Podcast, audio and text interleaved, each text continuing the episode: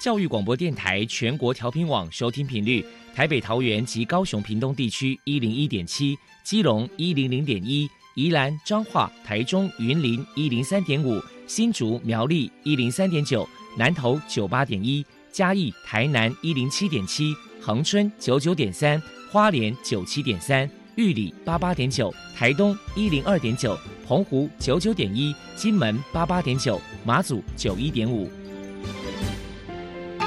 爱是包容，爱是牺牲，爱是分享，爱是服务。因为爱，特殊教育充满了无限的可能。用爱关怀身心障碍同学的未来，用心倾听资赋优异子女的心声。欢迎老师、家长、同学们，大家一起加入特别的爱这个大家庭。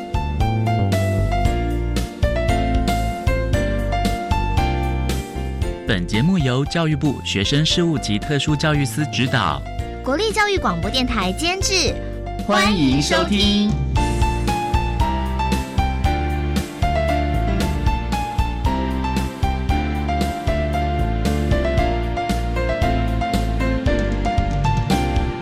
因为爱，我们在空中相聚。欢迎您再度收听《特别的爱》，我是小莹。这个节目在每个星期六和星期天的十六点零五分到十七点播出。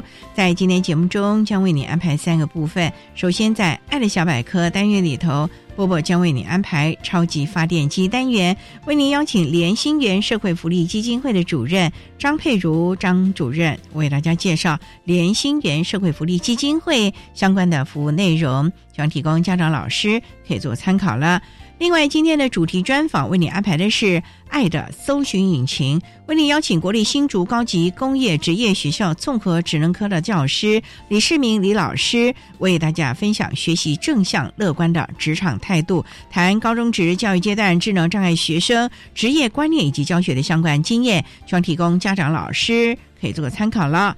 节目最后为你安排的是“爱的加油站”，为您邀请获得一百零八年度教育部优良特殊教育人员荣耀的基隆市立安乐高级中学国中部特教组的组长彭淑珍彭组长，为大家加油打气了。好，那么开始为您进行今天特别的爱第一部分，由波波为大家安排超级发电机单元。超级发电机，亲爱的家长朋友，您知道？有哪些地方可以整合孩子该享有的权利与资源吗？无论你在哪里，快到发电机的保护网里。特殊教育网网相连，紧紧照顾你，一同关心身心障碍孩子的成长。Hello，大家好，我是 Bobo。今天的超级发电机，我们特别邀请到联心园社会福利基金会的主任张佩如小姐来跟大家介绍一下基金会的相关服务。首先，我们先请张主任来说明一下联心园社会福利基金会的服务对象，还有服务项目包含了哪一些？服务主要是两个族群啊，哈，就是先以独居老人跟身心障碍者为主。那我们的独居老人目前就是以送餐跟关怀访视为主，就是在偏乡。我们现在是台南市，但是我们是位在。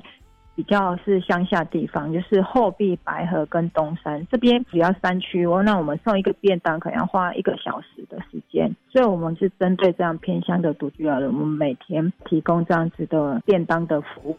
那也透过这样送餐的过程，让我们的工作人员透过当面提交给他，也可以去知道他的状况。那有时候看到哎不对哈，那他就通知我们的社工，那我们会再连接社区的相关资源过去支持他这样子。就是透过这个服务，也让独居人他有得到比较妥善的照顾。那另外就是基金会主要就是以身心障碍者，就是心智障碍者的服务为主。那这一块的服务我们就比较多面向，有全日型的住宿服务机构，就是二十四小时全年无休。那目前我们这边有一百位的住宿服务。那另外就是日间作业设施，就是我们只要是以小型的，就是一个服务据点就是二十个人。那目前我们有四个据点，所以这边总共有八十位的心智障碍者。那他们主要就是提供他高中毕业之后，因为他们要再继续升学比较困难。那你说到职场去工作也不太可能。那家庭的支持够，所以他不需要到住宿机构，所以就提供他白天有一个地方，他可以学习工作。这里除了工作以外，就是也会带他到社区里面去，知道说，哎，社区的那些设备他可以怎么运用，比如去 Seven。不是只是去买饮料。它也可以有吃饭的功能，哈，肚子饿了可以去买个便当，以后存款、提款、缴费用的这些设施设备的运用方式，也都透过我们服务的方案可以去带给他们，然后熟悉，这样子他在假日或者晚上，家人比较安心，因为这个孩子的独立的功能就会有，所以这就是我们在做这间作业设施的服务的据点，就是以社区小型的为主。那另外就是我们也提供了身心障碍者他就业的机会，所以我们有成立一个庇护性的容易工厂。这样的工厂就是让像在日间作业设施，它的训练功能比较好，它可以提供他到这样子的场所，他有两位工作人员带着他们工作。那一样来这边就是他是赚钱，他有劳健保，所以他每天来打卡上下班，在工作人员的支持下。除了学习他的工作技能以外，也是希望说提升他的工作态度啊，或者是情绪管控的方面可以再加强。当然，他能力更好的时候，他将来就有机会到一般的庇护性就业工作。所以，美心也就是希望说，透过多面性的不同的需求的服务，然后提供身心障碍者他有不同的选项，将来他有机会就可以回归社区生活。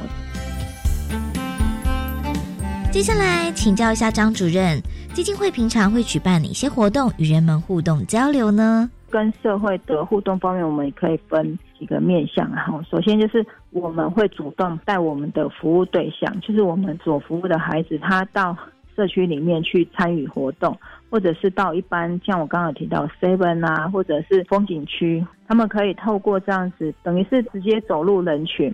然后直接走到一般生活的环境里面，那去了解说他可以怎么去运用这些空间场合使用的方式，他出去应该注意的事项或者跟人的互动。那也透过他们这样子去参与，一般社会大众其实慢慢的也会知道说，哦，这群人原来就是这个样子，那他也会去接纳他们。然后像我们有时候会带去社区的图书馆。他们可以很安静的坐在那边看，透过这种很主动的走到社区里面，让一般社会大众对他们的熟悉跟接纳之后，就是他们就比较不会去排斥，然后也可以很欢迎说，哎，你可以到这个场合来，这是我们比较主动积极面的。那另外就是我们也欢迎一般的社会大众或者公司行号啊、学校机关可以到我们启示中心来参观。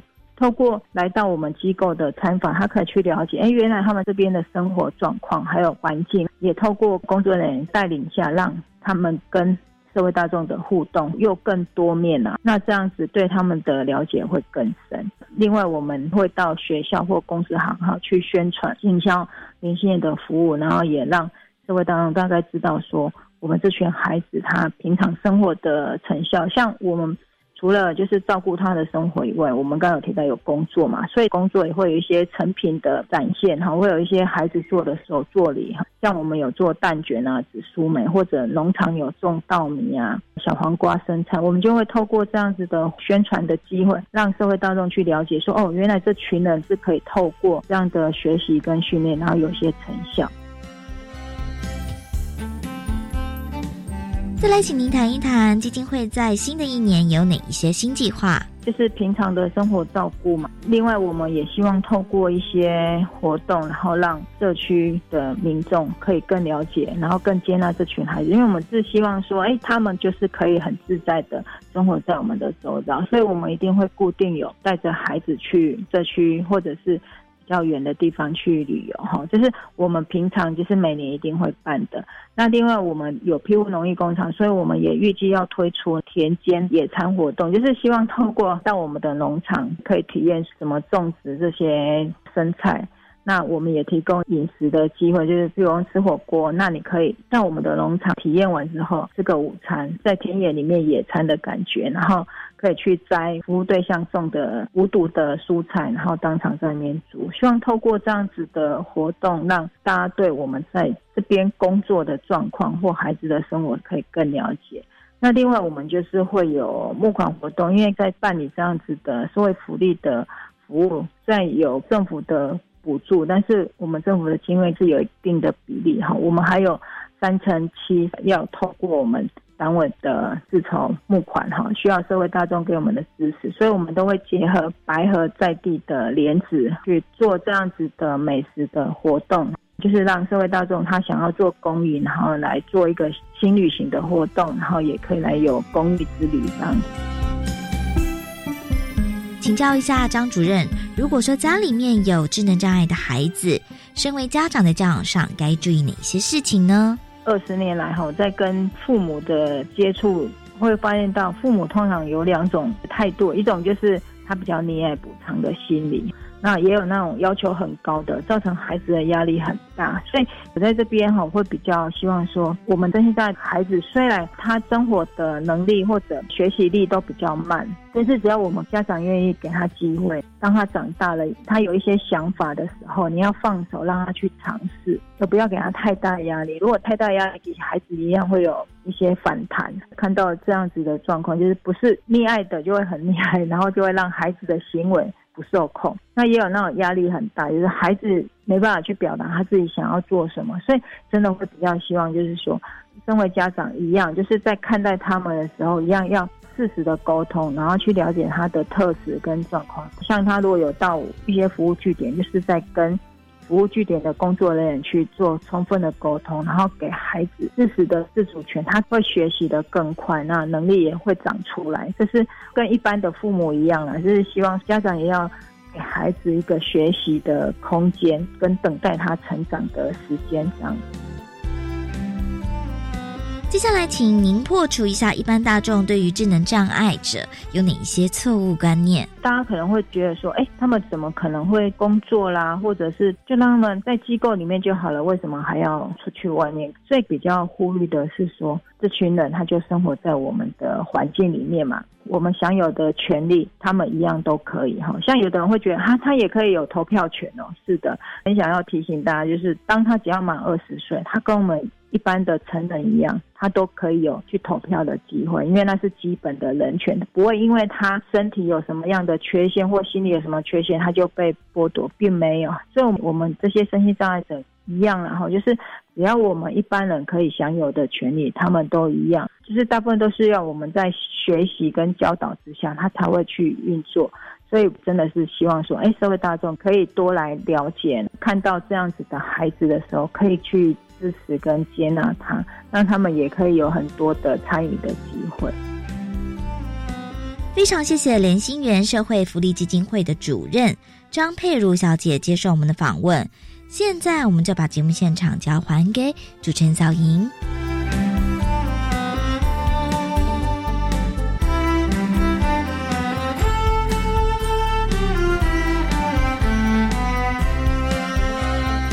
谢谢联心园社会福利基金会的张佩如主任以及波波为大家提供的资讯，希望提供家长老师可以做参考喽。您现在所收听的节目是国立教育广播电台特别的爱，这个节目在每个星期六和星期天的十六点零五分到十七点播出。接下来为您进行今天的主题专访，今天的主题专访为你安排的是爱的搜寻引擎。为您邀请国立新竹高级工业职业学校综合职能科的教师李世明李老师，为大家分享学习正向乐观的职场态度，谈高中职教育阶段智能障碍学生职业观念以及教学的相关经验，希望提供家长、老师还有同学们可以做个参考了。好，那么开始为您进行今天特别爱的主题专访，《爱的搜寻引擎》。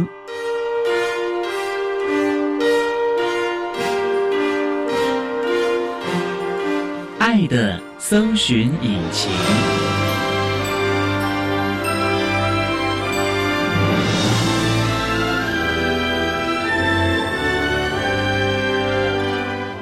今天为大家邀请到的是国立新竹高级工业职业学校综合职能科的教师李世明李老师，老师您好，主持人您好，以及各位听众朋友们，你们好。今天啊，特别邀请老师为大家来分享学习正向乐观的职场态度，谈高中职教育阶段智能障碍学生职业观念以及教学的相关经验。那首先要请李老师为大家介绍国立新竹高级工业职业学校是在我们新竹市喽。对，在新竹市，我们的地址非常好记，就是新竹市中华路二段二号。它的交通地点非常非常方便，距离火车站大概走路十十五分钟的距离，非常近，而且搭公车跟区间车的火车都非常方便。学校应该是成立很久了吧？学校很久，我们学校是在民国三十三年的四月一号就成立了，所以距离现在其实已经是相当久远的一个学校。那一直都是以工科为主吗？从早期成立到现在，这个历史的渊源，我听过前辈们说过，其实是蛮珍惜、蛮可贵的。因为我们成立在日据时代就有了，而且听说在作战的时候，我们学校的学生们还要负责攻炮，哎，哇！所以为了纪念这个活动，我们学校还特地把高一高一学生要缅怀前辈们。师长们以及国家为了当时整个的状态，所以我们还特地为了高一新生办了一个十八尖山的健走寻根活动。十八尖山，因为我们离十八尖山不是太远，我们新竹高工现在的地方，我们带着孩子们高一新生就要开始认识自己的学校，高一就安排有一个活动，全校性的就走十八尖山去寻根，了解到我们的先辈。前辈、学长们以及我们的师辈们是如何的为这个学校打下的基础？我们曾经有过这么这么历史的地位跟角色，嗯，这么丰厚的，看了其实蛮感动的底蕴啊，其实蛮感动的。大家一起为这个学校扎根，一代一代的传承下去了。对，那我们的孩子啊，也都是在新竹地区的孩子喽。原则上没有错，有来自新竹市，但也有来自新竹县。譬如说湖口啦、新丰啦、尖石乡、峨眉，其实那些偏远地区的孩子也还是有。他们要住校吗？哎，我们学校没有住校，那就要在外面租房子喽。基本上家长各自去安排。这些的孩子基本上不多，还是少数。全校大概有多少的孩子啊？就读？我们有日间部，还有进修部。日间部呢，我们总共有四十六个班级，很多了，其实蛮多的。进修部呢有九个班级，所以加起来总共就有五十五个班级。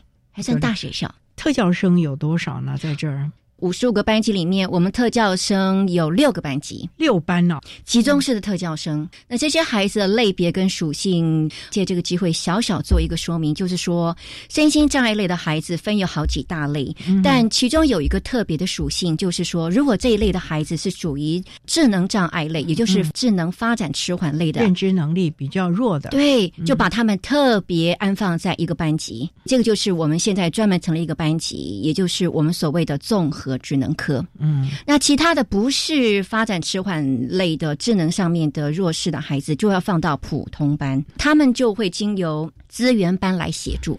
我们集中式的教育就是综合智能科，分散式到各班去的身心障碍孩子呢，目前就是普通班的老师们一起协助，以及资源班的老师们一起来协助。课程就属于外加式或者抽离的方式来协助了。对，这样类别应该也是蛮多的喽，非常丰富。这些孩子们虽然是智能障碍发展迟缓，但是他们也有很多伴随的，譬如说我们孩子也有情障的孩子，雅斯伯格有还是有，但是他们的主轴是智能发展迟缓。只要没有智能发展迟缓这类的孩子，都放到普通班去。嗯，我们稍待再请国立新竹高级工业职业学校综合职能科的老师李世明李老师，再为大家分享学习正向。乐观的职场态度，谈高中职教育阶段智能障碍学生职业观念以及教学的相关经验。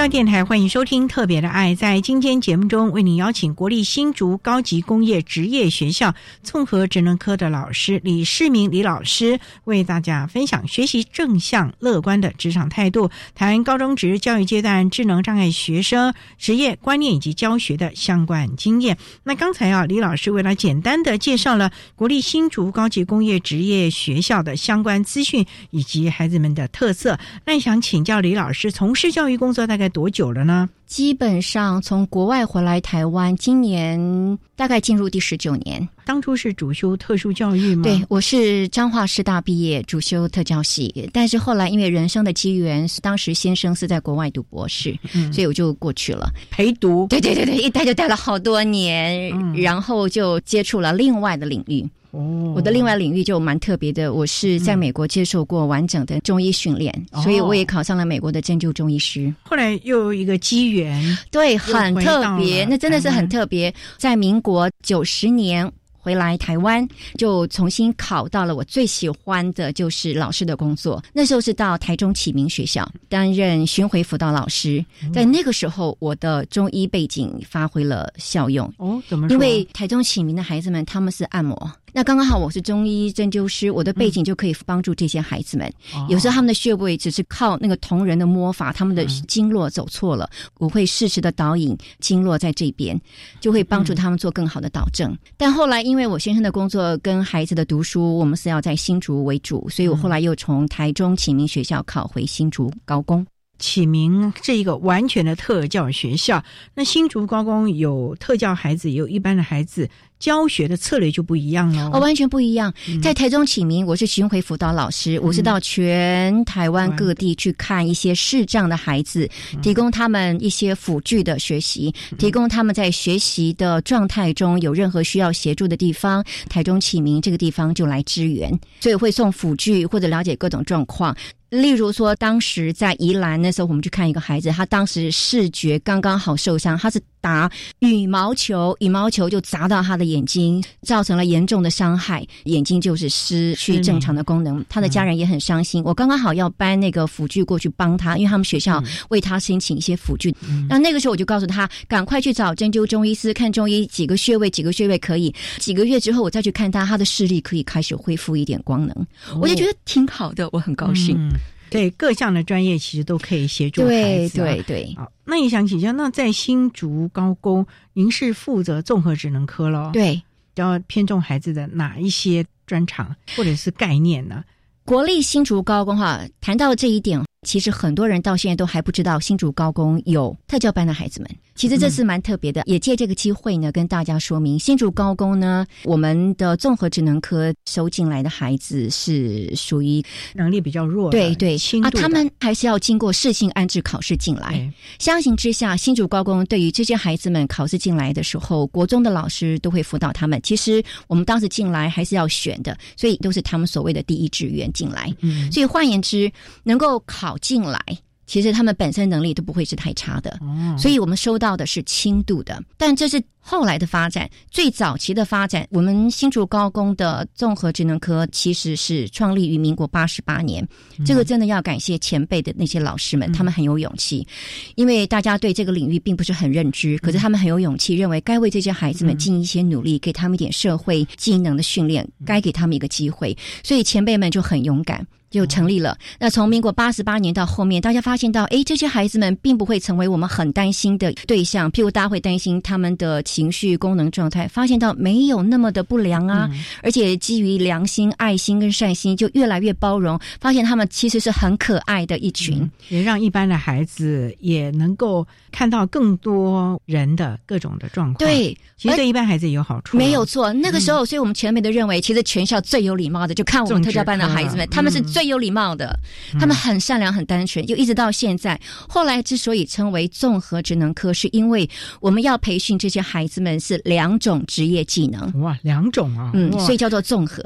到底是哪两种呢？我们稍待再请国立新竹高级工业职业学校综合职能科的老师李世明李老师，再为大家分享学习正向乐观的职场态度，谈高中职教育阶段智能障碍学生职业观念养成，还有教学的相关经验。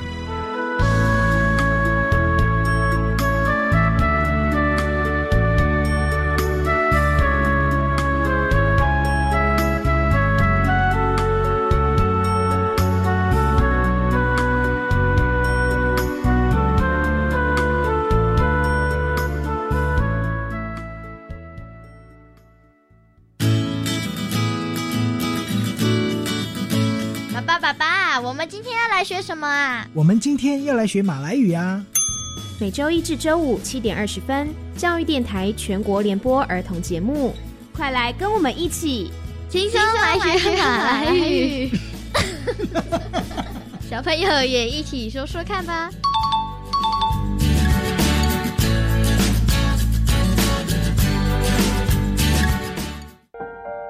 大家好，我是胡志明市台湾学校校长江嘉恒。配合教育部的考招新制，我们从九年级开始呢，就给孩子宣导升高中的考招新制，让孩子呢先能够自我探索，尤其是呢能够探寻自己的优势能力。我们邀请家长跟孩子一起来关心。来开创孩子的亮点跟特色，比如说鼓励孩子呢，在小论文、全国读书心得写作比赛、全国美展的各项比赛呢，都不要缺席，努力挑战自我，或者是呢，哈，参与学校或者是校外的一些科学营队、文创的营队，增加自己的一些探索或者是实作的一个机会或者是素养。另外呢，就是服务学习，关心社会，给自己增加更多的亮点跟特色。做好亮点跟特色的家总，我相信孩子一定有美好的未来。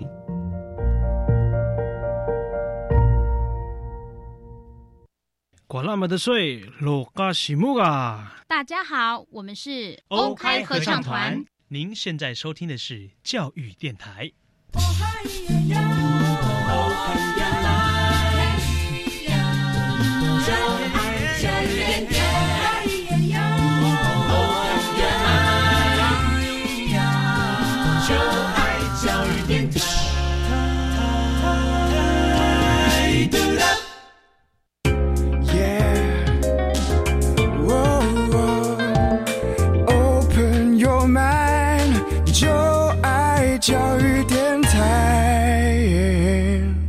电台欢迎收听《特别的爱》这个节目，是在每个星期六和星期天的十六点零五分到十七点播出。在今天节目中，为您邀请国立新竹高级工业职业学校综合职能科的教师李世明李老师，为大家分享学习正向乐观的职场态度，谈高中职教育阶段智能障碍学生职业观念以及教学的相关经验。刚才在节目的第一部分呢，请李老师为大家简单的介绍了。新竹高工以及老师个人从事教育工作的机缘呢？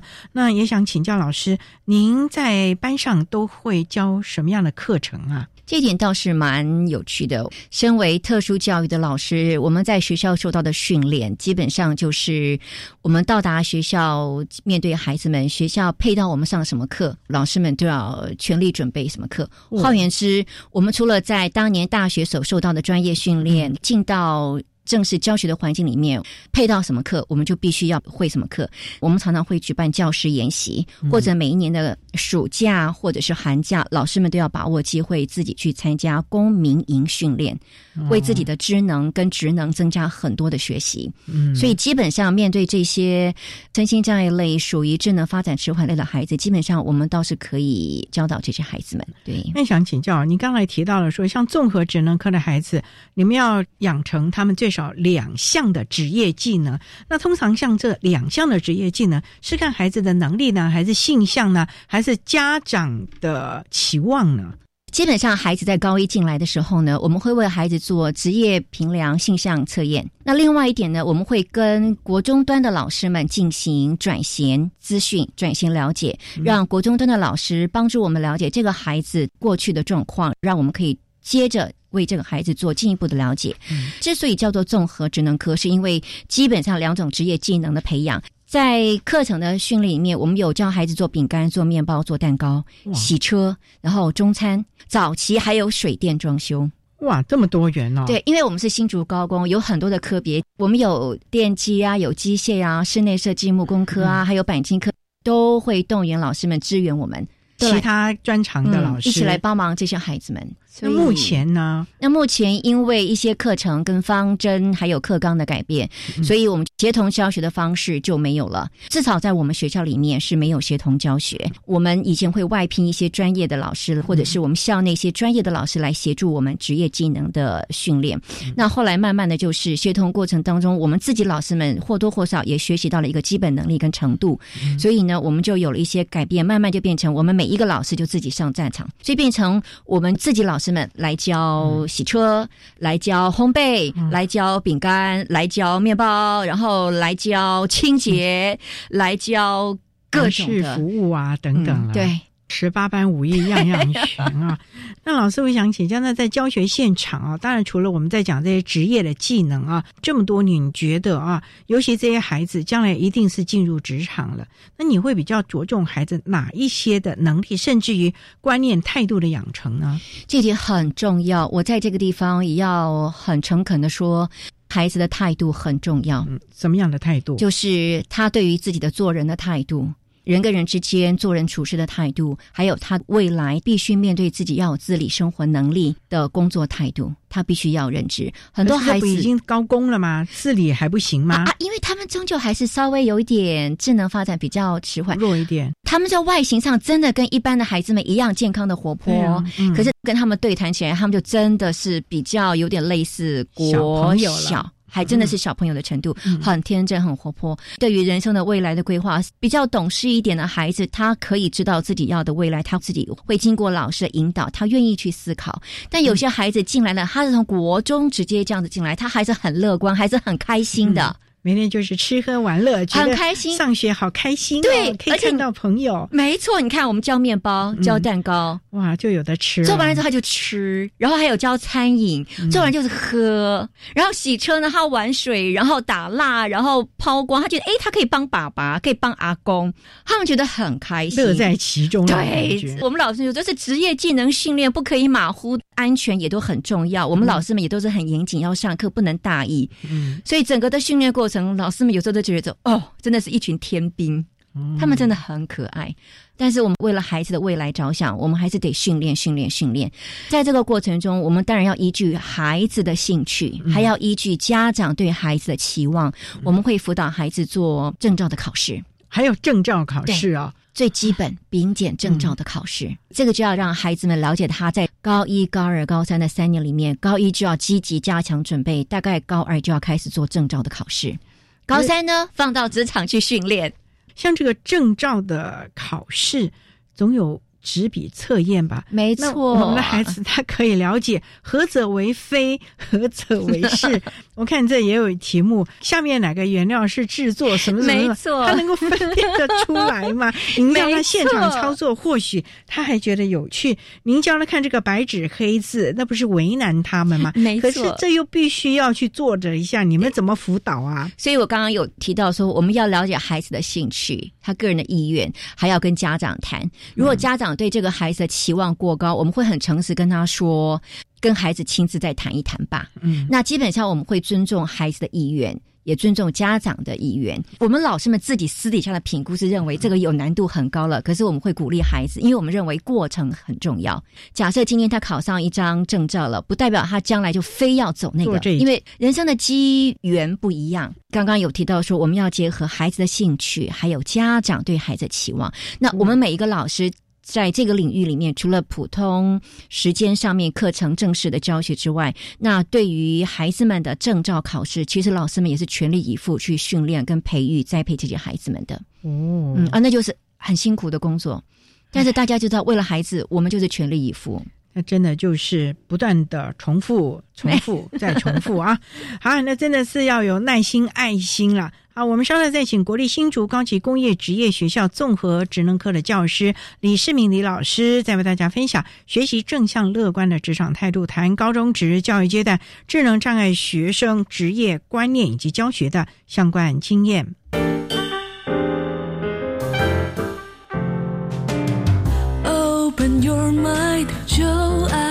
爱教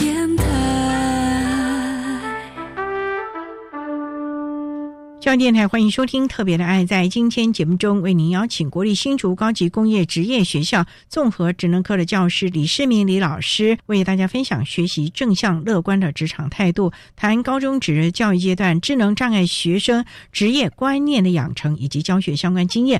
那刚才李老师提到了，教这些孩子最少要有两项的职业技能，还要考照，最少是丙级的，到最后也习得了一身的本事呢。孩子们经过这样子严谨的训练，以及老师们的协助跟辅导，最后我们会发现到关键在于这个孩子他自己本身的意愿。如果他自己认为他想要体验，想要为自己的生命负责任，我们会鼓励孩子们，你就勇敢的试试看。结果呢，我们都不要去在乎，因为那是最后我们尽了努力的时候，结果就会告诉我们。那我们也会告诉孩子，尽了努力，如果没有顺利拿到这张丙级证照，不代表我们不行，不代表我们不好，而是这个过程，因为这个过程的学习才是真正我们的意义。基本上，我觉得丙级不是太困难，只要孩子肯努力，然后配合老师们的协助辅导跟学科、术科搭配起来的训练，大部分都能考上吧？没有考上的孩子还是有，但是考上的孩子知道他们未来不一定做这个，但是他们为自己做了挑战。有的孩子甚至拿到两张证照。老师谈到这个，像你们怎么陪的这个孩子？就拿烘焙来说好了，那个分量很重要啊。他可能要去看小磅秤啊，总是会碰到火啊、水啊，对，要不要搞得一团乱呐？对，或者危险呢？你们要怎么来让他们驾轻就熟、有模有样，而不是在那里还搞不清楚状况？对，我们在前期的。课程方针是全班都去训练，但是最近这几年我们产生了分组训练，也就是说，确实是有兴趣做面包的就分这一组，没有意愿做面包的那别种给他选择，可以去做门市服务或者洗车，还有另外一个就是可以去选择做餐饮，或者可以去选择香草植物。的加工处理这些了，对，或者就香皂啦、防虫蚊液啦、精油啦，有一些孩子他真的并不喜欢的时候，那家长勉强也勉强不来，孩子也是辛苦，我们就会多元化的课程设计，让孩子依据自己真心想要的兴趣去做选择。那有的就需要考丙级证照，有的就不需要。刚刚您提到烘焙这个，其实是我们辅导的重点，它确实是有高难度，因为单单是一个学科的考试就相当的不容易，孩子对于数学的。计算能力要好，他必须知道整个的面粉跟所有材料的磅秤，他要会看磅秤，他要会计算算比例，知道这个发酵跟烘焙的整个比例的程度之后，还要知道这个面粉面团的耗损，然后每个面团要切割，要重新看磅秤，而且都要有时间限定完成哦。所以坦白说，这都是我们这一类孩子里面高功能的孩子。在这个过程当中，你们怎么陪着孩子？因为当他没有办法达成的时候，那个沮丧啊，你要怎么培养他的信心，让他愿意明天继续进教室来学习？或者是他做了饼干可能烤焦了，或者是分量不对了，这个味道就觉得你奇怪了。怎么告诉他们？当他们成功的时候？有没有去鼓励他们跟家人呢，或者学校老师分享的呢？有，刚开始练习哈会啦，一定是考焦啦，一定是考不成功，一定是很难看啊！明明要做一个白白胖胖，就考出一个焦焦黑黑瘦瘦的，孩子会很挫败。那老师就会告诉他们失败在哪里，让他们了解任何一个小细节都不可忽视。这就是所谓魔鬼藏在细节处。他不要以为自己一切都 OK 的了。有的时候，其实揉一个面团，揉成一个圆，保险的料有一定的技巧。老师们为什么要这么认真的、苦口婆心的叮咛跟教？不是没有原因的。早期刚开始呢，会让学生试尝，带回家给父母品尝，因为要让他们看到孩子的努力成果。我们自己科内的老师们要去看这一届做的怎么样，什么地方要改进，然后会给孩子们鼓励。哎，不错哦，你们这次产品很好哦。然后第一次期中考以后，开始告诉孩子们要开始。要卖了，卖的很简单，一个面包袋就是十块钱，那个就是我们全校最期待的时候。很多普通科的老师就会说买回家孩子吃，甚至买了当早点啊，或者买了当自己下午的点心啊，因为数量有限嘛，所以很快就卖光了。重点是我们所有的材料都是货真价实，我们不会去添加一堆不需要的，因为我们了解孩子的身体体质，而且是我们老师自己在掌控。我们学校很支持我们的特殊教育，因此我们用的食材是最安全的，我们不会去添加一些不必要的。所以，我们老师们跟孩子们，大家都吃的很安心。然后，我们就要结合训练。请问，这个面包是十块钱，你卖了几个，你就要负责去拿回来多少钱？然后你要到哪个地方去算？故意出个难题，告诉这个孩子你。拿五十块给他训练他找钱，我们都会学校老师们搭配。有的时候孩子会很挫败回来，老师我为什么钱不会算？老师说为什么钱不会算？你有算错吗？他就说不会啦，有时候竟然钱都会多，他已经想不起来谁有找钱谁没找钱。但我们老师们都很包容，我们就继续训练，然后我们还会训练他，你要介绍要说明今天的材料是什么，今天是什么面包的名称。有的时候主任呐、校长啦一起来参与，孩子们会觉得这是他们光荣的时刻。虽然呢，经过整天烘焙下来，全身是脏兮兮的，嗯，因为面粉啊、面团啊，然后狼狈啊，一身汗啊。当他们拿着那面包箱一个个去卖。你会觉得他们好可爱。当他们紧张、害羞、说不出个所以然来的时候，老师们就要引导他：这个是什么？怎么说？来讲一遍。全校就会觉得，其实这些孩子好可可爱。哎，所以啊，人就怕比较，这一比较就觉得我们这些特教的孩子真的是非常单纯、非常可爱。他们很可爱，真的很可爱。可以看到他们的努力，嗯，看他们在叫卖的时候的那种的羞涩感，对以及在教室里面努力做这些成品的时候那份的执着关心。对，没错。嗯所以，其实，在这个过程当中，也养成了孩子们，例如说诚实，你就不可以偷斤减两，你就不可以乱添加东西，没错，要诚实，要负责任，对，这是一个无形之中品格的养成了。譬如说，一号，你今天负责卖十个；二号、三号高功能比较强的，你就要负责卖二十。走到这个区，走到校本部，走到工厂区，然后去教官室、去辅导室，到专业导师室，都要分散孩子们各自去负责。因为面包数量也知道了嘛，拿回来。你该是多少钱，你就要负责。回来一一交差，一一报告。有时候他们说：“老师，我米家爱贝贝聊六口狼抢光光了。”我说：“你走到哪里去了？”就有的老师们全部买下来，因为譬如说，如果今天是分配到工厂区的孩子们，别科的老师们算好了时间该出炉了。那如果今天职科的孩子们，譬如说车床或者钣金做的很好，他们老师做奖品。今天特教班出来的面包，老师统一买下来给你们当奖品。哇！老师们就别买了，就通通当奖品。有的时候篮球比赛，然后老师们觉得今天的篮球表现的很好，饿了，体育老师会买下来给孩子们当点心。所有的老师都共同的来成就这些孩子了啊，那种感觉很好，全校一家的感觉啊。对，我们稍待再请国立新竹高级工业职业学校综合职能科的教师李世明李老师，再为大家分享学习正向乐观的职场态度，谈高中职教育阶段智能障碍学生职业观念的养成以及教学的相关经验分享。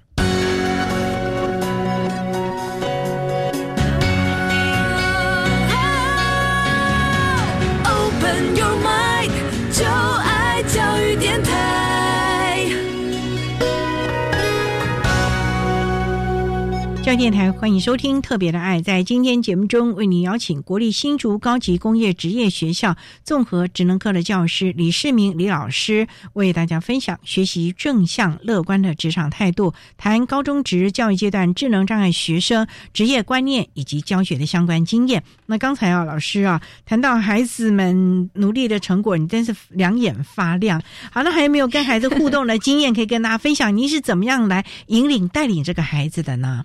自己当导师的时候，有一个孩子，他长得很像周杰伦。这个孩子功能不错，可是他沉默寡言，他不说话。诶，为什么？我们代班导师们都会看到有联络部，他的写字功能并不是很好，可是他是一个很冷静的孩子。我后来慢慢发现了，他会用眼神操控全班。眼神操控，他就眼神操控全班。那我们老师们就是所谓的擒贼先擒王，我就发现到班级经营管理这个班级的话，应该要先找这个孩子为主轴。我就开始观察，然后他的联络簿上永远写烦烦烦，我然后就写多写几个字吧，就是烦，很烦，很烦。因为你找他来谈，他就看着你，他不说话。后来慢慢慢慢跟他建立关系以后，我就说，请问你到底在烦什么？他在不讲话。后来我观察他在整个班上同学互动，老师不在的时候，下课的时候他很活泼。我们后来慢慢发现到，他跟外面的帮派是有一点关系。哦，我就开始在想，这是不可以的事情啊！这些孩子们善良很单纯，到底怎么回事？我就开始去了解这个孩子。后来我说，你需要什么协助？他就不讲话。他说我不跟你说。我说为什么？他说我跟你说了，我就会进教官室。我说我保证，你跟我说我不送你进教官室。但是我知道你会说，如果你说了进教官室，我就知道大概会是什么事。但是我也跟你承诺，你跟我说了，我不送你进教官室，但你一定要让我知道你到底怎么回事。还有你需要帮助的时候，一定要让我帮助你。我们达成这样的一个协议，这个孩子还告诉我说，爸爸妈妈常常打架吵架，爸爸没有工作。我就说家里还有谁？有阿妈。然后还有个哥哥，可是哥哥在军中，家里就是他自己一个人，他看着这样子，他说：“我说那你觉得你能做什么？”他说：“我就是觉得我无能为力，我很没用，我很烦。”我说：“那你然后呢？”他说：“外面兄弟叫我不要读书了。”我听到兄弟。我不打断他，我就说那然后呢？外面兄弟叫我不要读书了啦，去外面。我说去外面能够怎么样吗？赚钱。我说赚什么钱？八家将啦。我说哦，八家将，八家将的未来开始会走入到有一点类似文化民俗艺术类啊，你会吗？他说老师我不会呀。我说那你怎么会？他说他们训练我。我说那然后呢？我赚钱呐。我说好，你开始接触了吗？有啊，在训练啦。我说难怪你放学都会想要赶快走，扫地也不好好扫。我说啊，你现在答应我一件事情，扫地好好扫，然后我就放你走。但是我先请问你爸爸妈妈知道吗？他说不知道。我说好。我给你两个礼拜的时间，你一定上当。我说，因为他们绝对不会给你钱，怎么可能？我说，老师就是这样子判断。两个礼拜的时间给你，第一个，你一定跟爸爸妈妈说你在接受八家这样的训练，请爸爸妈妈同不同意？他说好。我说，如果你没有答应下来，我要跟你爸爸妈妈说。但是我现在主导权给你哦，你自己跟爸爸妈妈说哟，我不说。他说好。隔天我就问他说有没有跟爸爸妈妈说？他说有。我说爸爸妈妈怎么说？他说被臭骂一顿。我说那臭骂一顿，你决定怎么样？他说我告诉他们我有钱赚。那然后呢？爸爸妈妈说好，那你就去你去试试看。我说哦好，那老师给你两个礼拜的时间，让你试试看，看看他们有没有给你钱。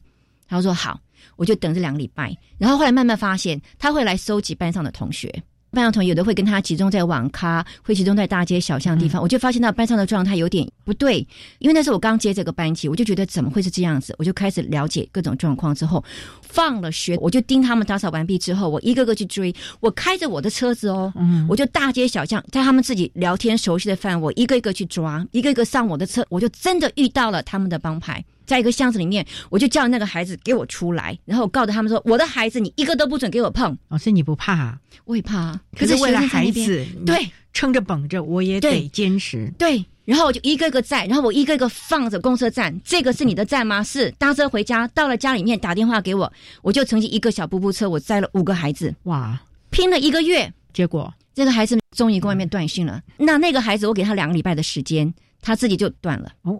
没拿到钱，他就知道了。对他没有拿到钱，我说：“那你现在相信老师了吗？”他就不讲话。我说：“老师给你一个保证，你好好的学习职业技能训练，参加证照考试。老师保证你高三的职场实习，我送你去做一个专业的职能训练，我让你毕业后一定有工作。你相信我。”结果这个孩子他说：“真的吗？”我说：“真的。”我说，因为你看，老师可以愿意为了你们大街小巷去把你们找回来，一个一个把你们送到公车站。老师可以为了你跟你到目前守信诺。他说：“嘿，我说那好，他就真的考证照，他证照是六十二点五分考过。”哇，他的学科基本上很难过关，可是他真的很认真。我看到他的认真，我也很感动。我每一天放学，我就是把他留下来，我教他怎么读书，我教他怎么抓关键字。然后我们在烘焙数科训练的时候，大家都要集中起来一起训练，他的能力越来越好。到了高三的时候，我就去拜托一个老板，那个老板就看看这个孩子，那老板把我叫过来，他说：“老师，这个孩子高三呢，啊，孩子不用上学。”我说：“有。”现在是高三，因为这个孩子是职业技能训练，我们是职场实习课程，所以拜托老板给一个机会，让这个孩子试试看。老板说好，我说老板，但是我要很诚实跟你说，这个孩子的自尊心很强，他是属于智能障碍发展迟缓类的孩子，但是请你不要跟里面的任何同仁跟师傅们说。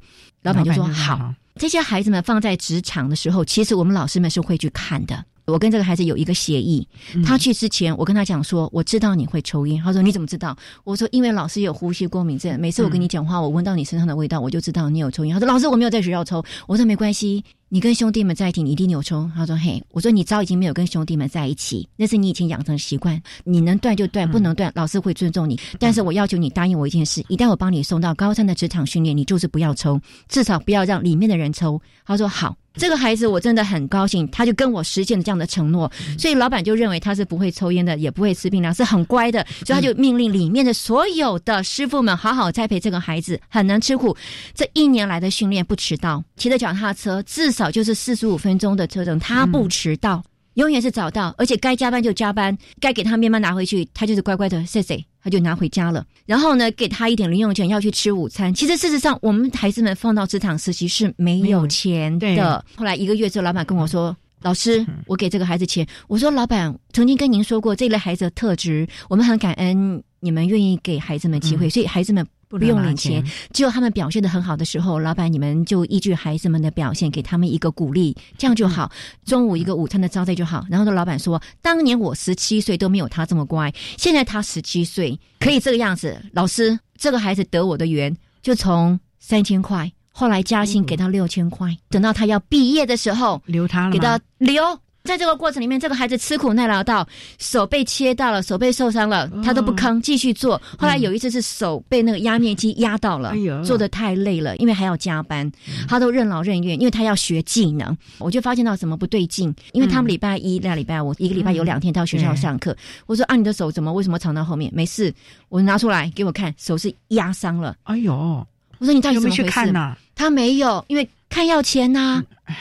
我就说中午的时候，我开车带你去给医生看。他说不要，要花钱。他说老师，我自己有知道跌打损伤的师傅。我说你怎么会认识？他说八家将有时候会跌打损伤，有认识的。我说不要，我们脱节。我说那老师的女儿是打跆拳道的，老师的女儿除了有的时候会西医的协助照 X 光之外，老师有时候会跌打损伤的。我有认识的，我就带他去。他说我没钱。我说不要你出钱。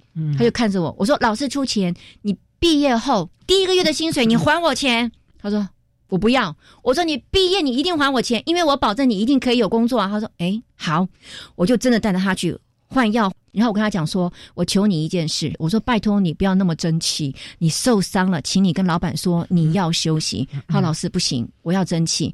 我说争气要有智慧，你的手明明受伤了，你是可以跟老板说你不要工作，你可以休息一两天。反而是我打电话跟老板说的，老板常常在外面接生意嘛，他不说，师傅们也不知道，他就单手做，师傅也没有发现，大家都很忙。后来跟老板说，老板就很感动，这个孩子太争气了，这个孩子真的留下来，他现在连大陆都来挖角他。哎呦，我很高兴。然后现在结婚生子了，哎呀，很高兴。他毕业，他一直叫我妈，叫我妈。我说不要，我老师就是老师，你不要叫我妈。从这点也可以知道，把每个孩子都当做自己的孩子这样的栽培。每一位特教老师，甚至于从事教育工作老师，其实都是这样的一个初心了啊！好，那我们今天也非常谢谢国立新竹高级工业职业学校综合职能科的教师李世明李老师，为大家分享学习正向乐观的职场态度，谈高中职教育阶段智能障碍学生职业观念以及教学的相关经验。非常谢谢李老师的分享，谢谢您老师，谢谢主持人，也谢谢各位听众，谢谢。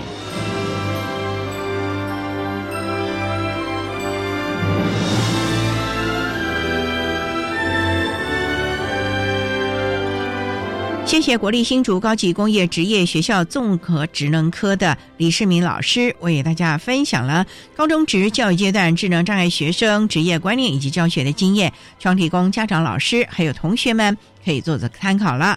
您现在所收听的节目是国立教育广播电台特别的爱节目，最后为你安排的是爱的加油站，为您邀请获得一百零八学年度教育部优良特殊教育人员荣耀的基隆市立安乐高级中学国中部特教组的组长彭淑珍彭组长为大家加油打气喽。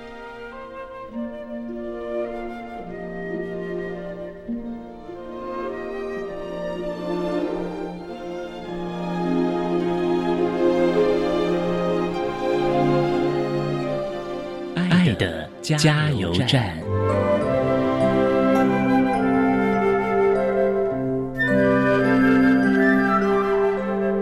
各位听众，大家好，我是一百零八年度教育部优良特殊教育人员基隆市立安乐高级中学国中部特教组彭淑珍组长。针对智能障碍学生教学辅导策略及注意事项，我对家长有几点建议。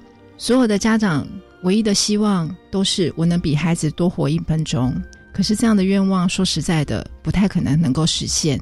所以，对孩子最好的祝福跟照顾，就是放手，放手，让孩子可以在您跟老师们的指导跟建议下，及早的去建构他应该有的能力跟行为，让他有更多的时间，可以把这些能力跟行为练习到内化。这样的情况之下，才有办法让孩子可以在。正常的社会之下，跟大家处人、处己、处环境。以上就是我对家长们的建议，谢谢。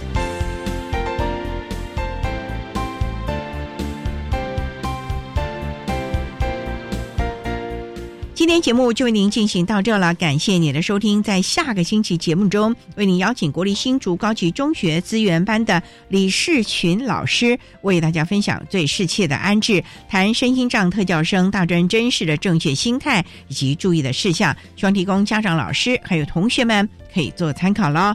感谢您的收听，也欢迎您在下个星期六十六点零五分再度收听特别的爱。我们下周见了，拜拜。